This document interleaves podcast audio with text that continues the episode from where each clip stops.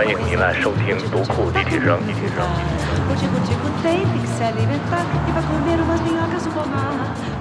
E. 你好，我是老六。呃，现在呢是我们独库的录音间里来了两个小朋友，呃，都是九零后吧？啊、不是，啊 很遗憾，准九零后，八九。啊，好的。呃，因为十月二十九号是他们俩的婚礼，所以呢，我就相当于把新郎新娘给拽进了我们的录音间来聊会儿，对不对？对的，对，谢谢。嗯，我先介绍一下新娘松茸怪，打个招呼吧。哎，大家好，我是松茸怪，我是九零后，嗯，对，也是上次刘哥个松茸怪，这个松茸是什么意思呢？呃，其实就是字面意思，因为当时生病的时候吃了非常多的松茸，就家里满地都是呃老卜的爸爸妈妈从山区寄过来的一些松茸，然后对，所以起这个冲浪的 ID 的时候，就一秒钟想这个名字，对哦，可能当时正在吃。对，或者正在洗，正在为怎么洗掉那些泥而苦恼。嗯，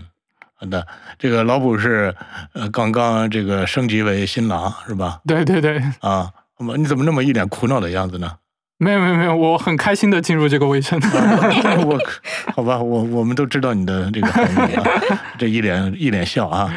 我和你们两位认识，当然是因为松茸怪的这场病，对吧？以及这个跟这个病战斗的这个过程，能稍微跟听我们这个节目的朋友们介绍一下吗？可以的，嗯啊、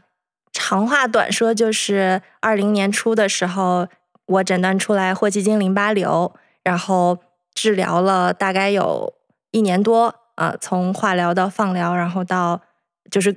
这个取卵都经历过，然后我把这个东西写成了一本书，然后这本书稿当时我非常冒昧的投到了读库，然后因此认识了六哥。嗯，叫我六哥，其实我觉得我跟你们的爸爸妈妈更应该是同龄人，是吧？那叫六些的，那还是年轻不少。没有没有没有，呃，因为我在婚礼上见到了这个老卜的爸爸妈妈，还有松茸怪的妈妈。因为爸爸是因为弹窗问题不能来到北京，是对吧？，今天甚至红码了。这个你们定十月二十九号，呃，结婚的这个日期是有什么特殊的含义吗？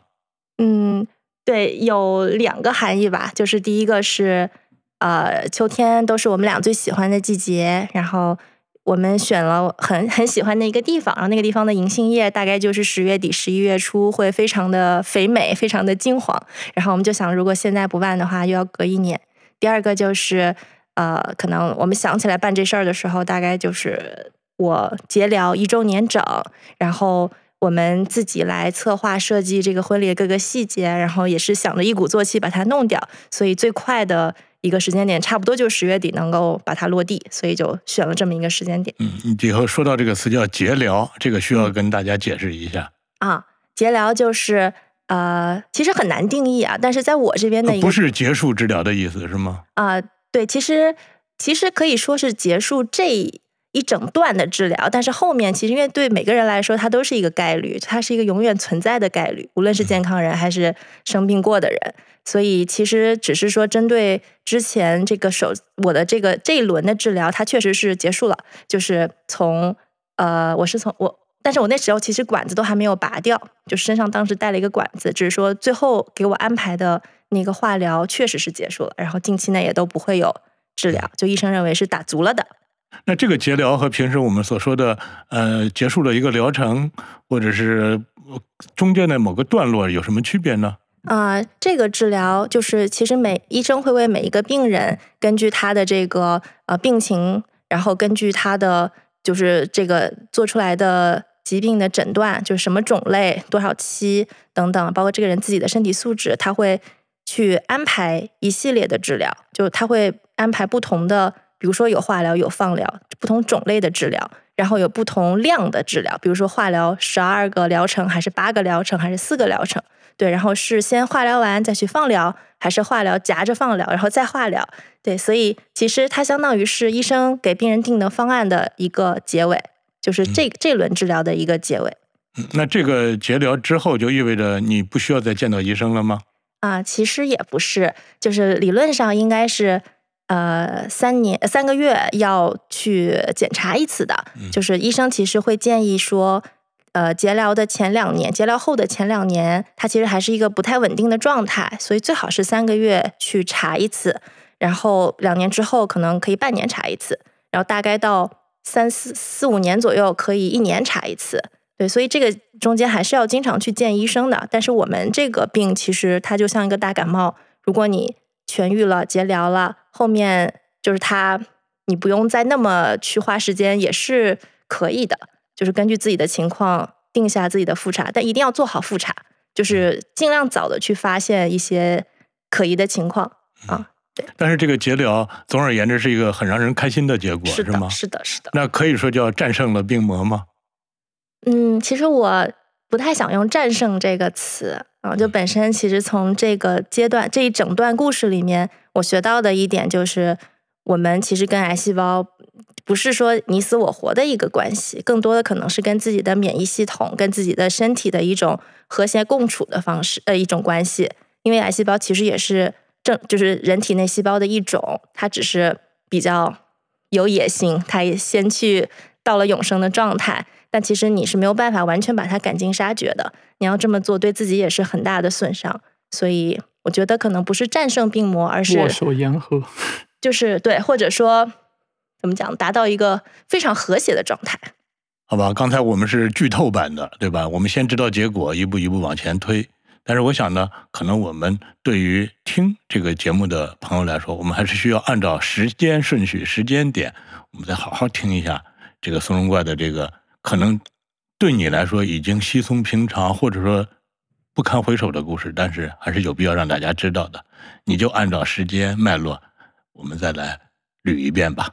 对，更多的细节可能书里讲的更清楚。大概的脉络就是啊，一九年底十二月二十七号的时候，我体检，然后看到呃，就是抽血的指标里面有很多的箭头，然后包括胸腔里面还有一些阴影，所以后来我就先去查了风湿免疫，就是经过了大概一个多月的这个曲折的呃确诊之路，终于在十四月二零二零年四月十七号的时候，被医生建议做了一个 PET CT。然后发现自己其实得了恶性肿瘤，也就是癌症。体感是一切正常，但是对已经悄悄的被对，顶多就是后来回想发现，再往前一段时间可能有一些皮肤瘙痒，或者是很容易疲惫这样的点，但是确实没有其他的一些很异常的，你能想象到、联想到癌症的东西。对，所以。当那个 PET CT 结果出来了以后，也就是四月十九号，我拿到这个报告的时候，我是真的是非常的震惊。然后我和老卜，我们俩就开始呃想办法。四月二十三号的时候，终于因为是胸腔那里有很多的阴影，然后 PET CT 报告也说是胸腺来源的恶性肿瘤可能性大，所以我们就往胸科医院跑。上海胸科医院，然后那边的主任大夫就非常的有经验，他一看我们的片子就说：“你这肯定不是胸腺瘤，而是淋巴瘤。”然后就建议我们先取一个活检去确定这个病是怎么样，因为胸腺瘤和淋巴瘤的这个治疗方式是完全不一样的，就是如果第一步走错了，那后果非常的严重。所以在他的这个帮助下，我们四月二十三号做了活检，术中的这个。冰冻的这个病理出来就是霍奇金淋巴瘤啊，然后从此就是确诊了这个病吧。那这个病说真的是一个很听起来都很奇怪的病。嗯，你现在又完全具有了这个医生的这个知识储备，你来给大家来解释一下这个病吧。对我基于我自己的有限的认知，尝试的解释一下。就霍奇金淋巴瘤是人类历史上第一个能够通过联合化疗去治愈的癌症。呃，其实联合化疗这个事情本身也是从霍奇金这个病种上尝试出来的，就是我用的这个 ABVD 的疗法，呃，是现在可以达到非常好治愈率的一种治疗癌症的，就治疗霍奇金淋巴瘤的一种疗法。但最早之前还有一种叫 MOP，就更古早的叫 MOPP，这种疗法其实也是人类就是很早之前就试出来的对霍奇金有效的一种化疗。然后霍奇金本身它是有一些特性的，使得它能够成为呃人类发明这个联合化疗的介质。啊，就是因为它是介于这个血液癌症和固体肿瘤中间的一种病，然后也是呃介于全身的这种癌症和局限性癌症中间的一种病，就它有很多很有意思的特性，所以让大家把目光集中在他身上，用他来尝试各种各样的治疗方法。然后然后它这是一个医学报告是吗？我是不是说的太那个？反正就是它其实好处就是它很缓慢，然后但是也也有不好的，就是它非常难被发现，因为其实我到一直到很后面，其实都没有任何的症状，他就所以很多以前很多人他是解剖的时候才发现说这个尸体里面的这个呃淋巴瘤异常的肿大，淋巴结异常的肿大，然后后来才知道这个是霍奇金淋巴瘤，所以它其实既有那个非常温柔的一面，然后又有非常隐蔽、非常狡猾的一面。啊，因为之前其实我刚确诊的时候，老普他就我那时候没有任何心思去读任何东西了，他就开始读那些文献啊，什么各种的治疗指南啊之类的，所以他是非常清楚的。哎，对，就在活检之前，我就是小小的呃调研了一下，就是好像它淋巴瘤分两个大类，一种叫霍奇金淋巴瘤，一种叫非霍奇金淋巴瘤，就简称霍奇金和非霍。然后非霍相比于霍奇金，它要凶险很多，它的预后也会难很多。所以在它做活检之前，我就就就是求神拜佛，作为一个唯物主义者，求神拜佛，希望最后的结果，如果真的是不幸的癌症的话，那最好就是癌症里面比较好治愈的一个啊霍奇金。然后这个霍奇金其实在中国的比例只有百分之十，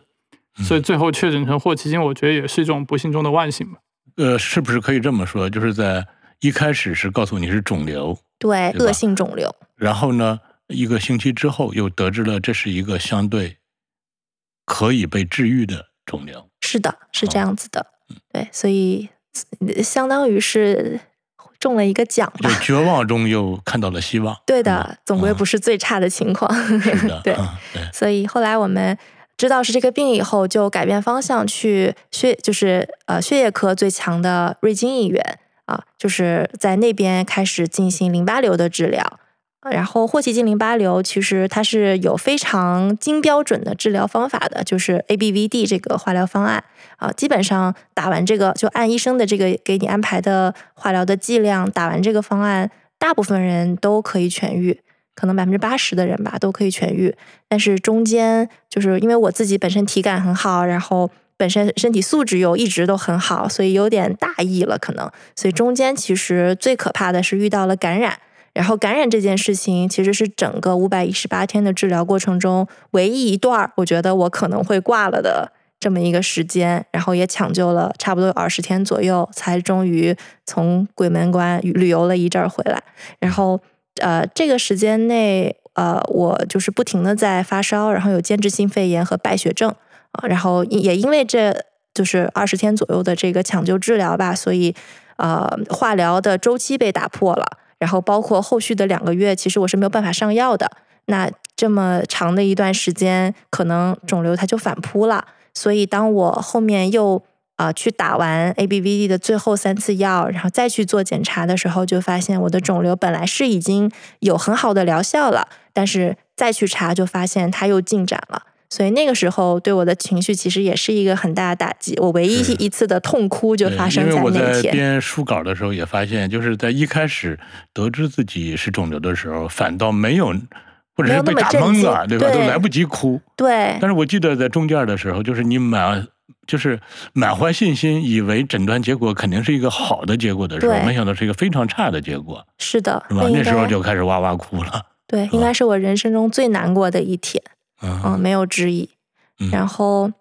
那天我就好像一下子就是求生的那个按钮就被按下去了，就是很很强烈的一种求生的欲望就浮浮现出来，所以我就开始呃去找就是二线治疗的方案吧。所以后来我自己是决定回到北京，继续找一位在就是复发难治型霍奇金淋巴瘤这个方向上非常非常有名的一位大夫去治我的病。啊，就是杨大夫，我在婚礼上哎，对，就婚礼上杨清明主任，对，嗯因为其实呃，首次治疗对肿瘤病人来说是非常重要的，因为其实你打了很多药以后，这个药以后以后你就不能再用了，就是你对身体里面的，就像就像我们打抗生素，可能有些坏东西它吃过这个抗生素了，那以后就得对就有抗药性了，所以。呃，怎么样选择这个治疗方案其实是非常关键的。然后病人本身他身体的耐受程度，其实也是随着治疗的次数加深而不断的下降的。所以其实要抓紧时间，然后选择最佳的方案，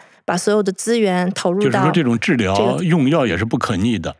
呃，它产生的很多次生灾害确实就会留在身体上，比如说我的血管，就是打完化疗以后，原来血管都很健康，现在可能就看不太见了，然后血管会变细，因为它被烧自闭了，就那个药实在是太烧了啊。然后还有比如说放疗之后，可能甲状腺被射线伤伤到了，那它就相当于被切掉了一块甲状腺，所以有的时候要补充一下优甲乐这种。嗯所以当时就赶紧抓紧机会转向二线治疗啊。跟杨主任讨论完了以后，我就在他那儿进行 MOP 方案的二线化疗啊。然后化疗之后，他们给我定的方案就是先化疗，然后中间打一个放疗，然后再把余下的化疗打完，这样子间隔着做，我们又叫三明治疗法，就像一个夹心面包一样。对，所以它这是非常治疗疗效非常好，但同时确实也是对病人身体呃考验比较大的一种治疗方案。那当时你的身体被这种各种治疗已经给蹂躏成什么样了呢？很胖，很虚，嗯就像一泡水，就是特别胖。我治疗期间，因为长期，尤其是感染那段时间，因为它需要大量的激素把你的身体机能给激起来，保护好自己，活下去。所以那段时间大概磕了得有多少的多少瓶的激素，然后包括在那儿要静脉注射，回家还要吃，所以整个人就吹气球一样的吹了起来。本来其实化疗过程中就是需要打激素的，因为化疗要很厉害，它需要让身体有个准备，然后会先打激素保护一下自己，然后再把药灌进去。嗯对，所以呃，呃整，体胖了多少呢？三十斤，三十斤，就是半袋面是吗？哎，差不多，差不多每。天背着半袋面跑。对，就是我那我看我那时候照片儿，就是呃我的膝盖都弯了，就是可能重量太大了。虽然那时候没感觉到啊，就膝膝盖反正是有点往外扩的这种，嗯然后肚子也特别的大，练就是虽然三十斤听起来好像没有太多，但是因为胖起来都是水，它也体积也比较大，所以就整个人看着就巨宽无比。哎头发也没有。对，头发也剃头了，发是如果不剃的话呢？不剃其实也是可以的，就是发量稍微少点儿，因为第一轮的治疗 ABVD 其实它不怎么掉头发，就是它相对温和，也不怎么掉血，掉血就是骨髓抑制，就是因为化疗药它打的是分裂最快的细胞，因为癌细胞就是分裂最快的细胞，但其实像毛囊细胞啊，像一些骨髓的造血细胞，它分裂也很快，所以会被就是误伤到。啊，但是。ABVD 相对温和，所以掉头发没有掉的那么厉害。虽然也会洗洗头发时候一一插这样子，它就会带下一坨来，但是整体还是看着像正常人，只是手上有个管子。但是感染那段时间，因为太热了，然后又不能洗澡，因为一洗澡我就会虚脱，就很危险，所以就特别脏。我就主动把是嗯剩下的头发都给剃了啊，。是因为洗澡身上有管儿，常埋的那个管儿。啊、对，就首先油管儿洗澡不方便，其嗯次就是那时候太虚弱了，就是嗯但凡是洗澡这种活动，都对我来说有点太剧烈了，就是医生就建议我你不要洗澡了，就躺着。所以那个又正好是夏末秋初吧，还是有点热的，所以我就又有点洁癖，所以就忍不了那个人味儿，一直从我头发上传过来，我就把它剃了。嗯啊、所以其实外形上变化还蛮大的。嗯嗯，但是我想可能不仅仅是外形吧，这个经历的痛苦，我们如果从一级到十级来分的话，你觉得自己经历的痛苦大概是几几级呢？嗯，我说实在话，我其实之前也跟有的朋友聊过。我说实在话，我觉得这个痛苦可能就整个治疗下来的痛苦，呃，可能也就是个七或者八。哦，嗯，因为我觉得像生孩子，女性生育的那种危险程度和痛苦程度，其实要比我这个高很多。包括这个有的人开胸的手术啊，或者是嗯，反正各种要嗯各种大手术吧，我觉得都比我这个要危险。我嗯这个是我实在感受。虽然生过孩子的人朋友看过我的就是一些记录，他说比不上我的这个的凶险，但是我自己是觉得，要我去想象生孩子，我会觉得头很大。但嗯是治疗期间，其实就是一些小小的瞬间，会让我觉得很有压力。比如说，即将要呃，即将要骨髓骨髓穿刺了，就听着就很可怕，做的时候确实也有点疼啊嗯。就这种瞬间，我会很害怕。包括第一次下这个 PICC 管子，就是四十多米、三三十五厘米或者四十八厘米的这个管，四十五厘米的管子，从就是半米长的管子。对，相当于半，因为我个儿高嘛，所以它那管子还更长一点儿。它要从贵腰静脉穿进去，然后一直伸到这个上腔静脉，然后到心脏。这样子药化疗药进来以后，能被心脏这边最汹涌的血液马上的稀释，这样就会稍微保护一下血管，就不会浓度那么高。啊，所以这些事情第一次听，或者那一些准备要做这些事情的瞬间，我确实很害怕。但是要说它有多痛苦，其实我感觉没有那么想象中那么痛苦。嗯这个治疗五百多天是辗转了上海和北京两个城市，对，并且还是在疫情期间。对的，哇，嗯，那是不是各种治疗、各种手续办下来都都不得了？对的，对的，就是尤其是在上海那段时间，正好又是疫情刚刚。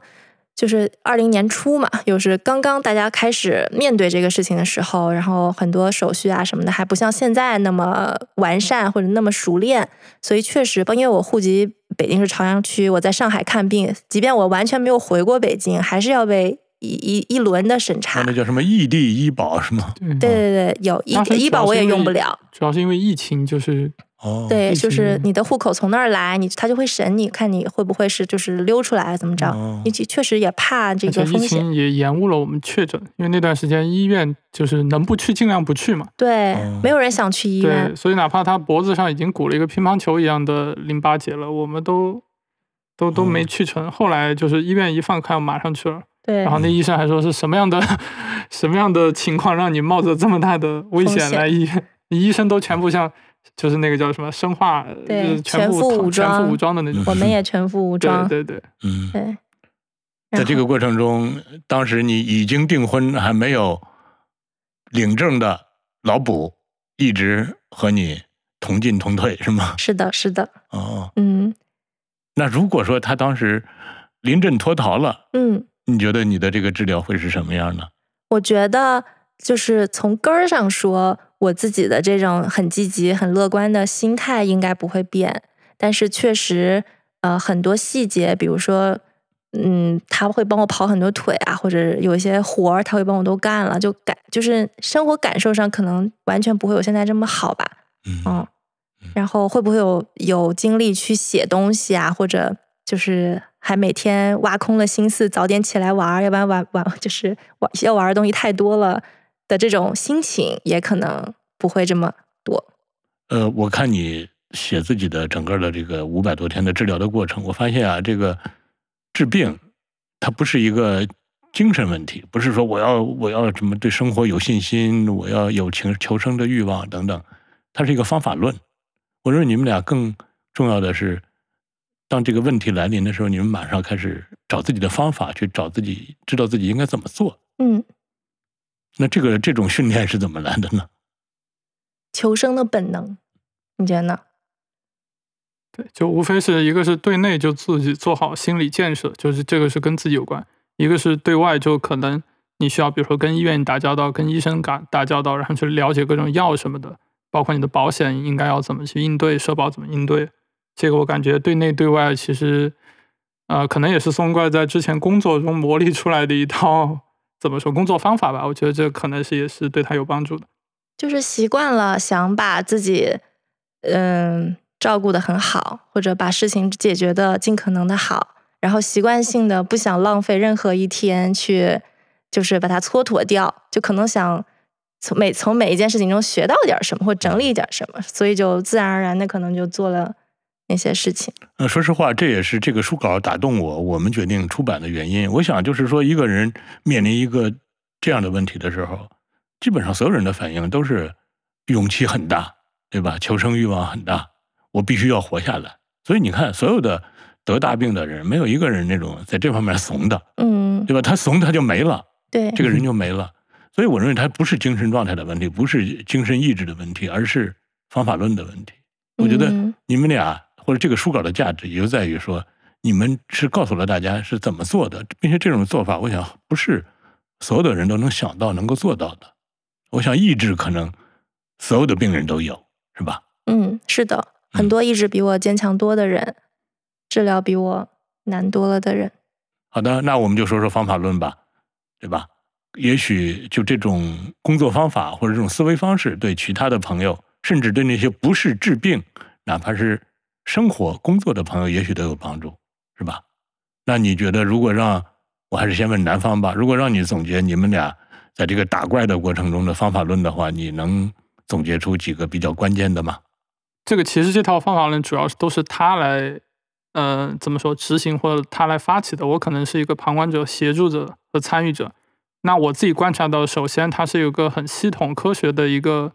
可以叫笔记系统或者叫什么，就是把自己要面临疾病的一些不同来源的知识先掌握，然后自己未来可能遇到的各种问题要有个自己的对应。比如说，假如这个治疗，呃，它的效果没有达到预期，那么我的下一个治疗应该是什么？甚至。呃，考虑的更长远一点，比如说下一个治疗，它可能这个药不在国内，如果在国外的话，到时候应该怎么联系？怎么？我觉得这是一个非常呃需要很甚至可能需要一个思维导图来做的一个事情。然后对内的话，就是需要一些就是呃，就像就像六哥说的，一个人是需要有坚强的生活意志，但只有意志是不够的。可能你在遇到这个问题的时候，你是需要一些事情去分散你的注意力的。就你天天老想这个事情，你再坚强的意志可能都很难去应对。所以我感觉松怪这点做的比较好，他会有意识的去学习一些新的知识和技能，也是在求医期间，反正也不用上班，对吧？所以说就是其实比以前多了很多充裕的大块的时间。除了去学习疾病相关的知识，他还有意识的利用这段时间去学习了一些新的技能点，比如说用那个 Procreate 来画画，来呃写作记录，来做手账等等。寻找一些点来分散自己的注意，也是一个很好的一个方法论中的一条。其实根据我的观察，就这一点，很多人都做不到。我们大部分人都是怎么说呢？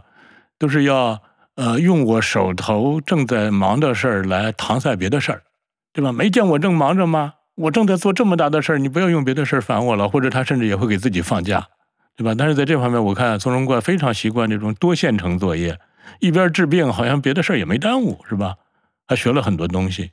嗯，努力没耽误，但是确实，我其实本来想就是一边治疗一边继续工作的，只是说减少可能每天聊的新项目的量啊，或者怎么着。但是后面确实证明，因为打药它其实会对身体产生一些影响，然后包括你的言语表达，其实脑子可能转的更慢一些，在打药期间，就他们说化疗期间会有脑雾。啊，就是脑子会转的慢一些，然后包括精力，其实确实也没有那么好，因为打完药，骨髓啊或者其他的一些身体的脏器，其实会受到很严重的损伤的，它是需要一定时间去恢复的。所以，即便我那个时候仍然是很想，就是真正的多线程，比如说把工作也做好，或者说，嗯，就是比如说把自己的呃这个生活打理的非常非常好，但其实还是没有做到最理想的状态。哦，你还对自己不满意？也没有不满意，就是觉得如果能够，就是理想状态是可能是工作继续做着，然后因为其实 A B V D 这个药它没有那么的厉害，就是很多病友他们其实都在坚持工作，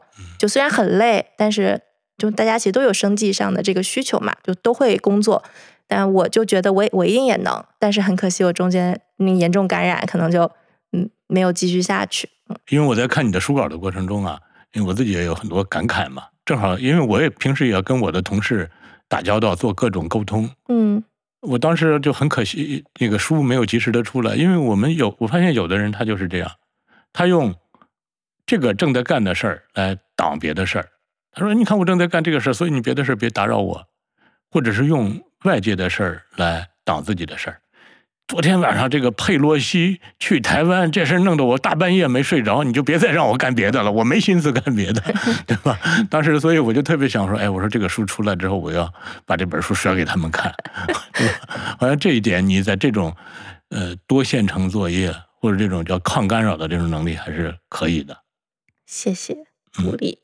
那刚才我听老卜还说。好像你做任何事情的时候，在这里头每往前走一步，都会有预案，不是说让自己只能接受第一选择。当第一选择不行的时候，第二选择、第三选择，你也做好了准备，并且也是可以接受的，是吗？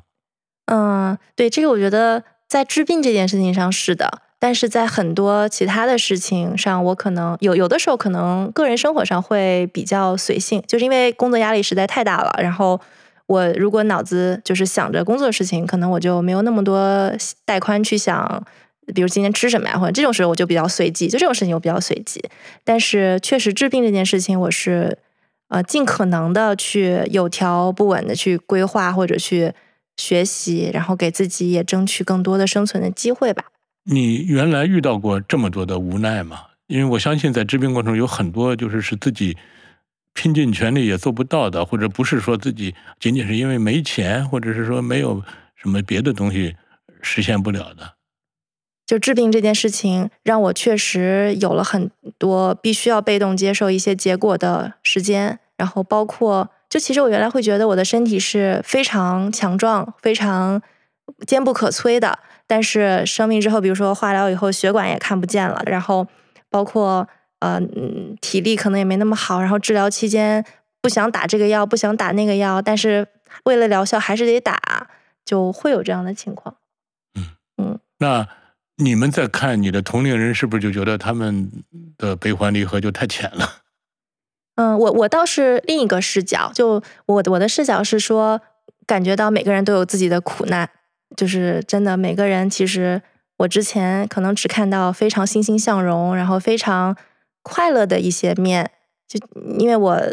也不能说是被保护的很好，我其实很喜欢自己冲出安全区去做一些事情，但确实我身边大部分的人还是可能跟我类似的人，所以没有遇到过特别激烈的冲突，但是在治病的过程中，我也看到可能随机抽样出来的身边的这些人，他们每个人的背景啊，然后处理事情的一些习惯呀，然后呃，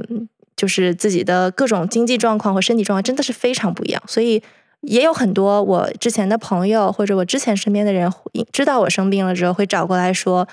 说一些他们的故事，就我可能以前也不会想到去了解人家那么深的一些故事。人家也不会主动告诉我，但是因为生病，我可能能够倾听到，或者能够更好的感知到别人的这些点。啊，就这种体察和洞察的这种能力是这场病给你的，是吗？对，就我我觉得我以前可能也算是一个，嗯就是比较细心的人吧，比较细致，然后也性格还算不错，朋友也很多的人，但是我可能不会那么。那么耐心或者那么有兴趣去了解别人悲伤或者深层的一些东西吧，嗯。刚才老卜说了，在这个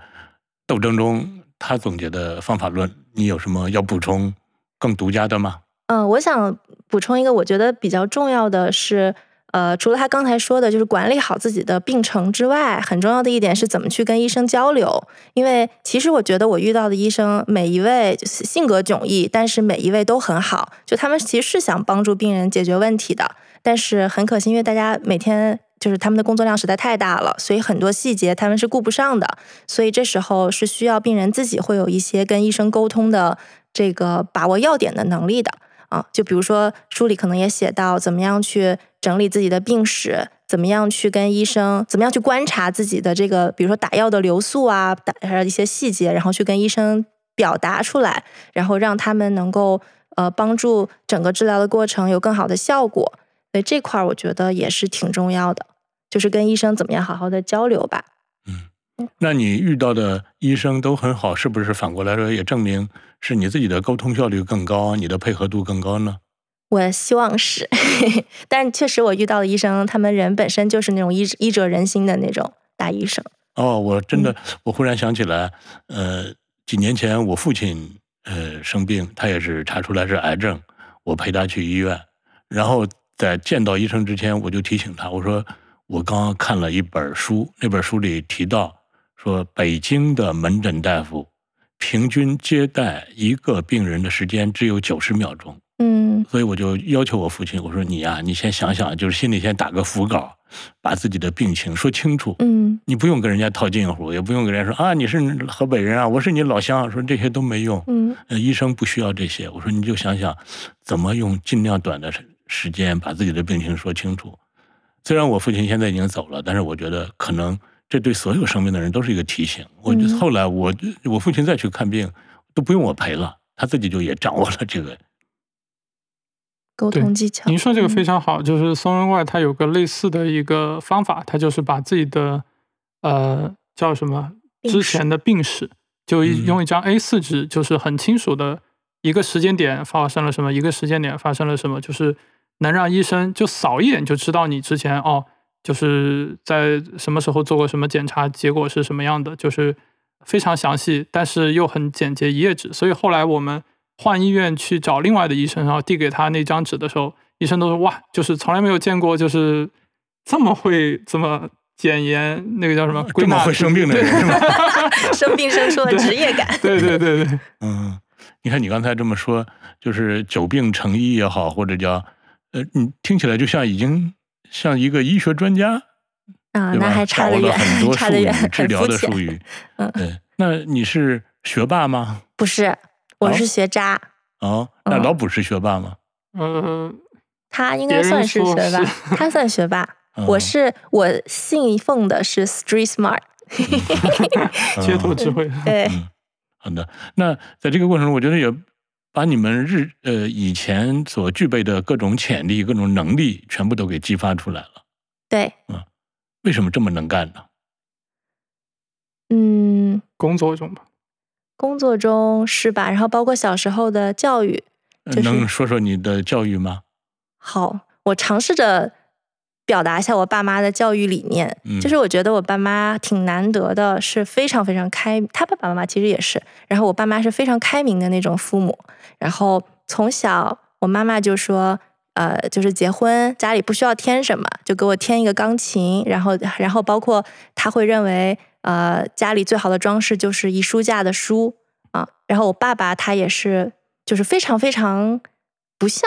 呃传统的中国父母那样子的一个父母，就他俩都是学外语的。我爸爸学德语，然后也会说英语；我妈妈是学英语专业的，然后也会说点日语。哦，就是这听起来就是新一代父母了，是吧？对对对，然后包括我小时候，可能他们会，我爸爸是他他希望我是个男孩子，但不是因为他要传宗接代，而是他觉得女孩子一辈子受的苦太多了，他会很心疼，嗯嗯，然后他非常非常的宠我。但是我小时候正好也非常喜欢那种什么枪啊、车呀这种东西，嗯所以他就很开心，经常给我买那种玩具。呃，他们他们俩小时候就是让我要大方，很重要的一点是要大方、要自信、要勇于就是适当的去表现自己，但但是同时要对别人非常的好，就是要很善良的去对待别人。所以这些让我好像从小就呃，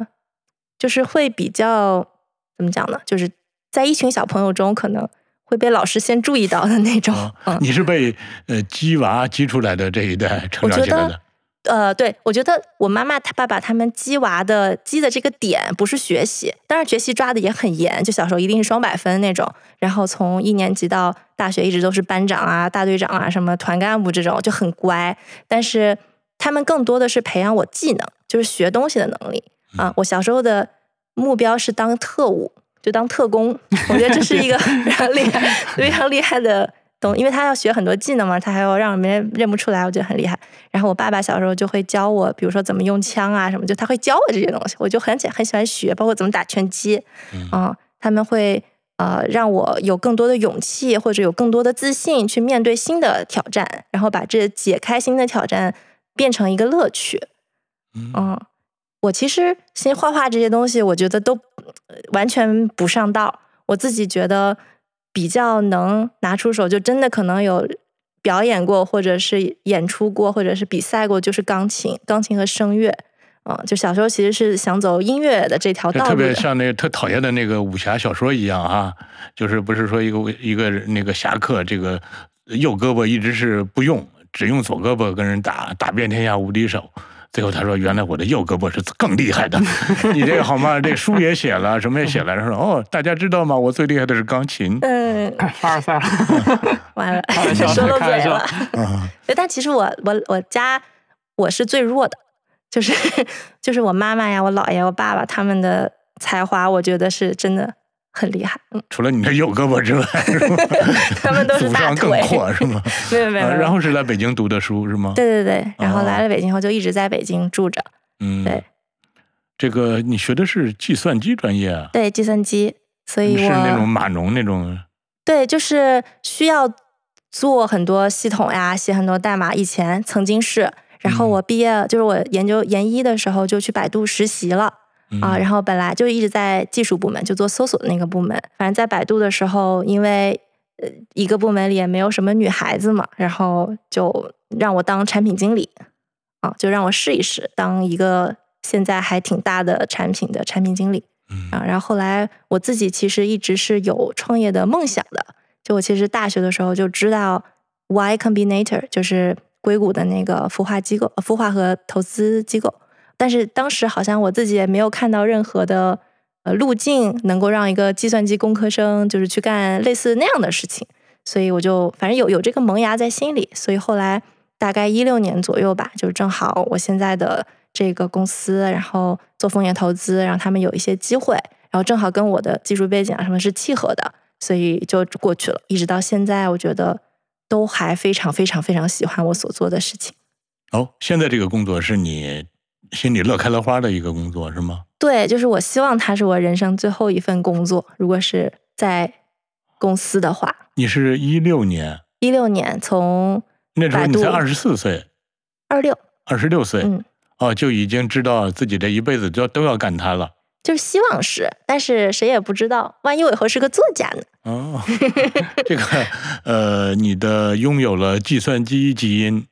拥有了投资基因，还拥有了写作基因。还有音乐，啊，当然那是人家更厉害的，人家都不 说是吧？嗯，呃，那这几种听起来很一般的基因呢，不用用不着那更优秀的啊，这是会不会对你后来这个在整个治疗的过程中有所帮助呢？我觉得是会有的。嗯嗯，就是比如说工科的训练，其实工科的训练让我解决问题的时候的那种条理的感觉会好一些，逻辑性会好一些。我觉得就是会时刻保持一个比较清醒的状态，去抓住问题本质，然后解决问题。然后这是计算机相关的，哎，啊那对不起，那个计算机相关的，是不是跟学计算机的人都也不会哭，也没有七情六欲，就直接我就分析好了，是这样吗？嗯我觉得有一定道理，但是就是先不哭呢，我先分析好了再哭，就是？先抓问题本质，就是哦情绪可以放一放，但其实我觉得这也是一个我从就是转行之后我意识到的一个我以前比较被局限住的点，就是我当时是认为说话不拖泥带水，直接说最直率的，就最最重要的东西才是高智商的表现，最有效率的才是最好的。但其实有时候我自己的本性中其实是比较啰嗦，比较喜欢去有点绕的说话，或者有一些想象力加在我的语言或者文字里面的。但是在以前的一些环境里，可能这种东西就会被遏制，就是会被认为是没那么高智商或者没怎么不不好的。我自己也会去把它切掉。但是当我出来了，包括更进一步，我开始有自己的小创作了，我会发现这种东西其实是很好的天赋，就很敏锐，然后很细腻的一些表达啊。所以其实计算机就学工科，可能计算机这块儿确实大家会有一点不苟言笑，或者是呃比较没那么多感情表达的这种刻板印象，打引号的刻板印象啊、确实是这样。但是我觉得也不一定是特别好的一点。嗯，呃，投资呢，是让你学会了对重要性做出判断吗？对，就是投资是在刚才的这个逻辑性的基础上，我觉得又包了一层更呃敏锐的东西。就是之前可能很多东西是别人输入给你的，你有逻辑的去处理就可以了啊。但现在你是要自己去发现一些哦新的方向、新的东西、新的角度。这特别像我们呃要求叫提高预判精度。对的，其实我一直觉得风险投资跟编辑是有很多类似的地方的，都是要去发现水下的好作者判。一个东西，对对对，预判它的价值，预判它未来的成长的可能性，预判这个可能性来的这个周期时间嗯，啊、对，那这种预。只要是预判，它就不会是一条道跑到黑，它一定要有各种方案，对是吧？所以我看你在整个治疗的过程中，你都是会有 A、B、C 各种这种组合的这种应对之策，是吧？对对对，就哦尽量是让自己有一些准备。但是如果没有，就是没有准备的话，也能很快的去找到新的角度，去挖到新的信息，然后去找新的方法。哎，呃，你做计算机专业的时候，做码农的时候是优秀的码农吗？我觉得不是，哦，嗯，但是至少有了他的思维方式，是吗？对对对对对，那做投资的时候是优秀的投资人吗？我也不敢说是，就是我觉得，尤其是风险投资，因为它是需要时间去检验的，而且尤其是我从一六年开始一直投的，就是现在比较热门，但当时很多人都问我，你不怕这么多年都没有退出的技术赛道啊？当时就开始投汽车呀、半导体啊、航空航天啊这些东西。所以现在大家其实都转过来做了，但当时真的很多人问，你不觉得这个太慢了吗？哎，老卜，我听这个话好像又有点凡尔赛的意思啊，是吧？没有没有没有，我觉得一方面就是踩中了一个机遇，另一方面也是他自己比较肯钻研。你说他是一个码农，其实跟什么半导体、呃航空航天有点关系，但没有那么直接的专业背景的关系。但是他很愿意去研究一个新的行业，包括他经常在家里加班，就是调研一个细分行业，他可能就花一两天的时间，就大概能把这个行业给。也不能说摸个门儿清，但至少有个自己有个完整的一个呃一个认知在里面。我觉得这个也是我挺佩服他的一个学习能力，就可能也继承了他的工科的思维。好吗？这个要把各种事儿做得优秀之后，然后治起病来也很优秀，是吗？嗯，对，就是比较喜欢把事情做得有条理。哦，嗯，那这个真的你自现在回过头来看，是不是对你的治病是大有帮助的呢？我觉得是的。嗯，就是你的职业痕迹带到了你的病人生涯中，是吗？对，可以这么这么认为吗？对，因为我们其实，在病房里也见到过其他一些病友，就是可能为一点小事就愁眉苦脸的，就比如说他不知道自己的社保要怎么弄啊，要发票，甚至不知道呃取药在哪里什么什么的，就是这方面的话，松仁怪还是更有条理性一点，就可能对。对我也有那种时刻，就是我很希望有一些信息，但这些信息根本就找不到。比如说，到底 PICC 直管他的感受是怎么样的，骨髓穿刺感受是怎么样的，就是完全找不到任何的比较详实可信的信息。所以，所以你就写下了这本书是吗？对对，所以我就开始写，我就希望我这这个东西以后可以给别人有一些参考。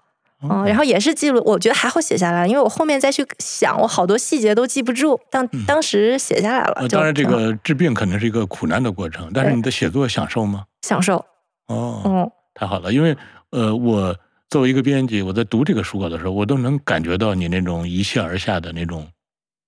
快乐，写作的快乐，是吧？对对对对对，嗯，就是能够把这个事情非常清楚的表达出来的那种成就感吗？呃，对，有有这种成就感，嗯呃，但是也确实中间我自己也不是很自信，因为我觉得治疗时间拉的很长，记录的过程也很长，难免有一些口水话呀，过于饱满的情感呀什么的。对，就是细节，我想先都抓住，以后再去剔除，所以中间反正就先写着，后面就有有的时候会有笔感这样。嗯，那罗布，你作为病人家属，你有什么优秀的品质吗？就是鼓励、支持、坚强的后盾 啊！这个鼓励、支持，这这只是一个态度。对，对我们要的是做法。具体的做法是什么？具体的做法，你比如说他写写书，一开始应该就是我提的，就是我建议他，嗯，写下来，就是包括他一开始写的时候，我都会看一遍。我可能比编辑先看到书稿，然后会给他提意见。哦，那这个书如果说达不到一百分的话，可能就是因为你看过，你提的意见是吧？有可能。嗯，我觉得还有一个很好的例子是，我第一次住院，就人生第一次住院，住的就是呃，也不是第一次住院，就是化疗那天的住院。因为之前有个活检，那也是一个住院，但真正的住院就是在瑞金的那个百年老病房。然后我即将要一个人在那儿度过几个晚上，然后他呃知道我爱吃炖蛋。所以他就在家摸索怎么炖的蛋最嫩，然后他就用爱心型的那个小瓷碗，就是炖了两份特别嫩的蛋，给我送到了病房。特别难吃的，确实好吃，确实好吃，这个要肯定他。嗯就他也爱钻研，他也爱琢磨怎么把，就他平时很粗糙，但他会琢磨。啊，这是我特别记忆犹新的一个关于他给我的这种支持的一个瞬间。我看啊，这个甭管学什么专业，做什么职业，就是这种科研精神。都很重要，哎，没错，哎，他还做了实验组，好像一个对照组用筛子筛了一个没筛，看哪个筛出来的好，呃，哪个好。哇，嗯，你看，我觉得这都是其他病人不会做的事情，而你们做了，是吧？嗯，怎么听着我们这么没心没肺？可能也就是我们记录下来，有可能也不排除有很多人比我们做的更好。对的，对的，是的。对，嗯，老卜，你其他的什么品质能够得以让你？跻身成为啊松茸怪的优秀的老公呢？忍耐，艺术家都是有些性格的。那，老卜介绍一下你的背景吧。你有什么基因？我的基因啊，就是我感觉，就是再往前追溯的话，我感觉我的爹妈也是一个比较注注重教育的，但又不是那么的呃传统填鸭式的教育。比如说我我从小到大就没有上过兴趣班，但是我妈在我读呃小学的时候，那个时候我不知道您听过没有一本书叫什么《哈佛女孩刘亦婷》，那个书就是我们的老师们出的，啊真的吗？毒害了你们，对不起。因为因为我是在四川的一个二线城市嘛，他看完那本书就是说我一定要把你送到城外去，就是刘亦婷在那个学校去，然后那个学校其实学费很贵，我们也不是说家庭条件特别好，但是他当时就说教育是最好的投资，他说我宁愿就是房子买小一点，就是我觉得你要上个好学校，然后一路上他都是这个态度，可能也是因为在就好学校里，就是周围的人就层次可能都比我高，就被迫激激着我自己也往上吧，所以我后面在学业上也算是比较呃比较顺利。对，嗯，你是在呃四川的一个二线城市，要和成都七中、成都二中、成都九中四七九，对要和他们去竞争，对对对吧？对对。哦哦，后来去了城外嘛，然后后来来北京念大学了。哦，呃，你的专业、你的基因都是什么呢？呃，我是我是人大英语系的，就是您的学历，我是报人大新闻系，想跟您当同门，结果分不够，然后 调剂到哦了我也有了一点心理优势。对对对学霸。对，然后后来去了港大念研究生，然后后来呃工作了很多年，然后又辞职去清华 MIT 读那个工商管理，对，然后现在哦优秀的人做起病人家属来也同样优秀，是吗？对，没有然后现在在创业，嗯，好的。听了这个故事，我想我们继续接下来再剖析一下他们的成功学的密码，是吧？离成功好像还有点距离。所以这也就是你看，你包括你写这个东西也是，我想你此前可能从来没想过自己会成为一个写作者，是吧？嗯，写作者的野心，说实话还是有的。啊但是呢，首先没有想到能够是读库我出，因为我真的一直没有敢投读库，就是因为我觉得我这个东西太幼稚了，然后可能咱出不了，所以一直到最后，我想着反正不投白不投，然后就投了。对，然后第二个就是我确实没有想到会是这么一个主题的东西。你本来想写啥？我我我的梦想是想写一个给小朋友的书，但这个书又能给大人。就像我我最喜欢最喜欢的就是姆明，然后嗯我特别希望自己以后有机会能创作一个像那种的书。哦，嗯，就是对，那喜欢姆明的听起来都像一个呃大小孩儿一样啊。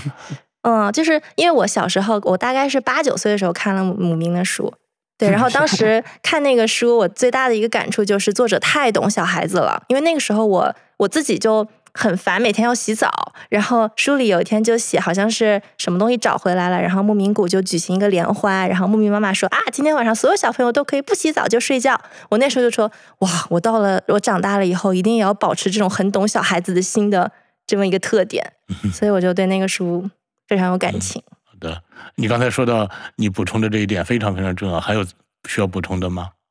跟大家分享的你的方法论。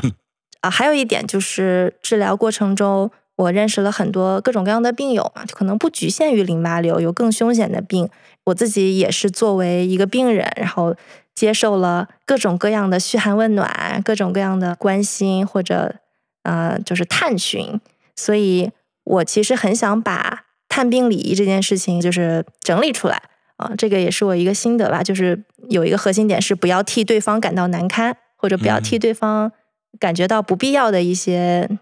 被冒犯。啊然后还有哦，这个这话说的有点绕，再说的再简单一点。就是 我们这种要去探望人的人都不知道。对，就是可能呃，有的时候你会觉得我这么做这件事情会不会冒犯到他？我是不是不该问他的什么什么事儿？或者我是不是应该小心一点？就是比如说，呃，不要让他走太多路，或者不要让他怎么样？就是有的时候可以把他当做一个有一些麻烦事儿要处理的正常人。嗯嗯，我觉得是这样子，尽可能的用很平等，然后很就是真心的方式去对待他就好了。然后如果有呃一些交流上，就是字词上是一些书里也有写到，就不要问一些有的没的，就是你要可以说一些很实际的话，嗯，就不要给他增添麻烦，因为其实病人他们打字或者回电话都是需要消耗体力的。嗯，也就是说，我们很多时候、很多状态下，我们都跟病人的交流，并不一定是病人真正需要的。对的，对的，哦，对，也不是说不是真正，可能不是说不是真正需要，而是说不是他并不是太想要的。肯定对，可能反而是个对，可以换一个方式会更好。哦嗯，就大家肯定知道别人的探望是大部分是好的好心的，但有的时候嗯确实会、太多了会有点烦。然后嗯好的，你看你刚才有提到母名，提到这个呃小孩儿，你们准备打怪、准备治病的第一步是先保留革命火种，是吧？对，啊，对是的，因为我也真的是百度了很多就是相关的一些知识，然后就看到有一条就是建议说，就是在治疗之前，因为化疗可能会对啊、生殖系统会有一些影响，所以在这之前，就是现在比较超前的一个做法是先去医院做生育率保存。嗯，然后我们当时也看了一下，其实领证也是因为这件事情，就是国内现在的法规是规定，就是女单身女性只能生化恶性肿瘤才可以冻卵，但冻卵冻卵就是取卵，然后对，就只是取卵，啊，对保存。然后还有一种是冻胚胎，嗯就是先让卵子和精子结合，嗯然后再冻起来，它的成活率就更高嗯。但是后者的话，就要求必须是夫妻，嗯所以我们就想着就是选一个成活率更高的。那么做这件事情的前置条件就是需要一张结婚证，哦所以我们此前你们俩只是求婚了，但是还并没有法律上的对认可。对对哦现在是也有执照，为了这个，所以先办了个执照，。持证上岗，对。哦，好的，嗯，这个当时对你们来说很重要吗？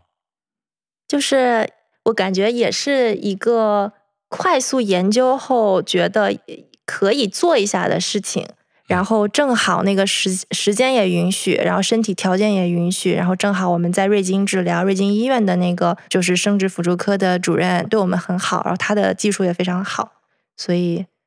就我觉得也不是说主观的觉得必须要留个后或者怎么着的，就是觉得可以先这么研究后觉得可以先这么尝试一把，反正不耽误，对不耽误的保险。那如果当时医生就告诉你说，呃你这个病必须马上要多快有多快的进行治疗，嗯，那你是不是也就投身治疗了？对就顾不上这个事儿了。对对。哦，但反过来说，也可能是我当时就确实自己的体感还是很好的，就是没有任何生病的症状，所以医生看了也是说没有关系。但如果真的有症状了，然后医生也说这东西真的很紧急，那一定是要赶紧去治，嗯就是不能特别搞别的了。好的。其实，呃，对于咱们中国人来说啊，大部分的婚姻就是一种叫社会关系，是吧？并不是俩人的事儿，而嗯是很多人的事儿。那当时你们是怎么跟自己的父母、跟对方的父母？此前就是在生病之前，你们已经见过对方的见过，哦，嗯两个家庭已经对，碰过面，对，碰过哦面，然后爷爷也见过，对，嗯。哦，那这个事儿之后呢？这个事儿之后，其实我觉得很感动的一点就是，我确诊了之后，他的爸爸妈妈呃反应就是，他们没有让我听到，但是因为我耳朵实在是太好了，所以我就听到他们在电话里说：“你先别管别的了，先给松茸怪治病嗯。啊，然后其他的就我们一起努力，然后未来再考虑未来的事情。”对嗯。在我治疗的过程中，我公公婆婆，然后爸我爸爸妈妈都有来，就是照顾我们，照顾我主要是。对，所以我觉得对，两边爸妈的都就是动用各种社会关系去联系医院，因为毕竟中国的医疗资源还是挺紧张的。也就是说，最相关的一共是六个人，对吧？你们俩人再加各自的爸爸妈妈是六个人，也就是说，这对六个人的基本的态度是非常一致的，叫义无反顾。对对那有没有出现过稍微的犹豫，或者说退缩，或者是不耐烦了呢？我觉得没有，我感觉到一直到最后都没有。对，就我我特别特别佩服我们爸爸妈妈的这一点，因为我觉得孩子生病，爸爸妈妈是最难过的。然后我真的很害怕，我看到他们哭我会崩溃。但是当我看到他们的时候，他们居然给我讲冷笑话，就是是就我妈妈是说，呃，你看宋美龄啊，然后还有一些人，他们都得了那么多癌症，宋美龄不是还活到一百多岁？她说你这个小问题不用担心，只要你不把它当做一个过不去的坎儿，你就能克服它。嗯，哦，也就是说，你们的父母既没有嫌弃你们，更没有整天愁眉苦脸，对，吧？或者一见你们就泪汪汪的。对这非常非常重要。嗯，其实我嗯感觉我爸妈态度还挺让我意外的，因为我就是在以前的恋爱关系里面曾经遇到过，就是对方有个事情他们不满意，然后就会就会要求你你你就就是最好他们不同意，嗯。对他们嗯不同意，然后我想，就是癌症这件事情比之前遇到的事情大太多倍了，嗯。所以我的下意识我是我还有点担心他们会反对什么的。嗯结果他们从第一时间到最后都是，就是像您说的义无反顾的表达支持，这点我还挺感动，也挺感激的。你们俩都是独生子女吗？对。是的，哦，那你们的爸爸妈妈都是六零后，嗯，对，对吧？你看我们六零后的人，对吧？格局大，嗯，哎，不过这个说起来也是，你看，包括你们这次的婚礼，我也能感觉到，就是终于新的一代爸爸妈妈出现了，就是我们这一代人，是吧？我们的这一代人的孩子们也都成人了，是吧？那么新一代的，就像你们这一代人也都成长了，我发现确实是跟以前都不一样的一种生活方式了。包括你们的婚礼，这也确实让我感觉非常好玩的一点。嗯，你看我经历了这么多婚礼，我发现啊，凡是听爸妈话办的婚礼都乏味之极。你们的婚礼好像不是在爸爸妈妈的指挥下办的，是吗？对，完全是我俩自己操办。那你不得感谢爸爸妈妈放手不管吗？要的，要的。我们其实当时还很担心，比如说没有爸爸妈妈致辞的环节，他们会不会有点难过呀什么的？但他们都还挺包容我们的。哦，哎，对，这次婚礼好像是有很多听起来必不可少的环节，你们都没要，连主？持人都没有。对，对啊自己主持，嗯嗯，所有东西都可回收、可持续。然后弄了一大堆蘑菇，对，蘑菇晚上我们还把那个吃掉了。就是真的蘑菇，我们吃了，然后苔藓和木蘑菇大家可以领养回去，都全部领养光了。嗯然后还有什么？这个所有的装饰啊，都是那些布料，我们都回收了。嗯，嗯嗯，纸也是再生纸。所以我也是通过这个婚礼，我发现就是，即使没有这个病的考验，没有这个病的激发，可能你们的生活也会非常精彩。我相信是的。嗯，嗯，你看我这次看到这个你们婚礼的时候，这个老伯和爸爸好吗？遥远的背着白酒就来啊了。是呢，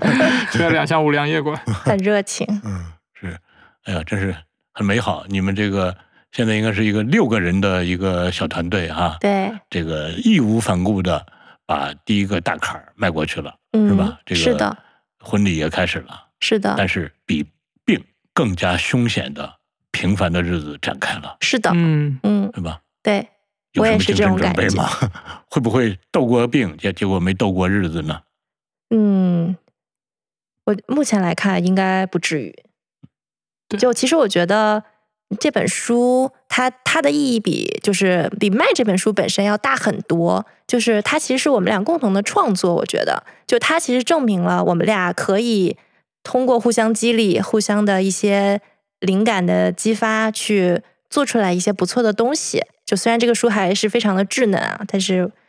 我觉得我们俩心底的那一层就是联系是非常紧密的。然后我们的爸爸妈妈互相，我觉得大家这本书也让他们打开了很多。就是我爸爸他其实是一个非常不苟言笑、很难表达自己的人。然后他看了这本书以后，就写了一大堆的热情澎湃的东西，然后也就是夸夸之词，啊，就是发现自己女儿的另一面嘛。对，就 一开始我跟他说，我这个书要不要给给他寄几本儿，他还挺就是挺说，哎，可以，可寄可不寄，回来什么就这种。哦但是我就寄了他一本儿，他就开始熬夜冷漠，内苦读。心狂热，这就是我们 这这老老年人的。嗯，然后那天晚上凌晨四点读完的，然后就开始写写各种非常感动我的哦，话。而不是只是给你发各种表情包，还哦真，写那不是，字他是真写的。哦，嗯，然后我的婆婆她也是，我妈因为她我不知道她具体什么时候读完的，但是她其实我我觉得她也有很多心理的震动。然后我婆婆和公公是那天拿到书的那个晚上就差不多是在北京的。时候是吗？嗯，就来参加婚礼，然后不是提前两天，嗯，读库这边给我寄了几本，然后就他们就现场就读完了，然后在那非常认真的看，所以我觉得这本书其实也啊这个让我们、白酒没有白从 没有白扛过来是吧？对，就是这本书让我们全家的那个凝结力，然后包括一些对对生活的期盼吧，我觉得也变得不同了。对嗯，这本书其实就是我刚才跟您说的，我俩有时候讨论一些有的没的一些新的 idea、新的项目的其中一个，只是说可能百分之九十九我们都没有最后把它落地，但这本书是最后一起落地了，我觉得对它还挺好的。日拱一卒所以以后。可能对我们可能也会再讨论一千个、一万个 idea 之类的，但我们肯定会把其中的某个、某几个再落地，那我觉得也是一个很不错的一个一个成果。对，好的，那听起来就是说，别再去想病了，也别再去想什么爱情了，开始去想一起做项目吧。注册商标吧。好吧，嗯，好嘞。我们刚才大家就听了这个两个非常毒的孩子，对吧？在一个过程中，他们合作一起，呃，除了他们俩之外，还有他们的各自的小家庭，六人团队一起打怪升级的故事？祝福你们俩吧，好，谢谢谢谢六个人的团队吧。谢谢刘哥。最后还有什么要说的肉麻的话吗？那就祝大家都继续相信爱情，找到爱情对，然后遇到事情也不要气馁，就是最后希望大家都去买这本书。希望这本书卖得好。菜鸟作者的心声，好的，各位再见。再见，拜拜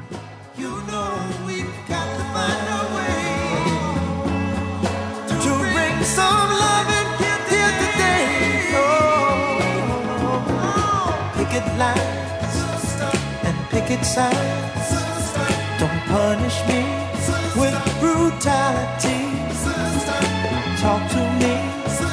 so you can see oh.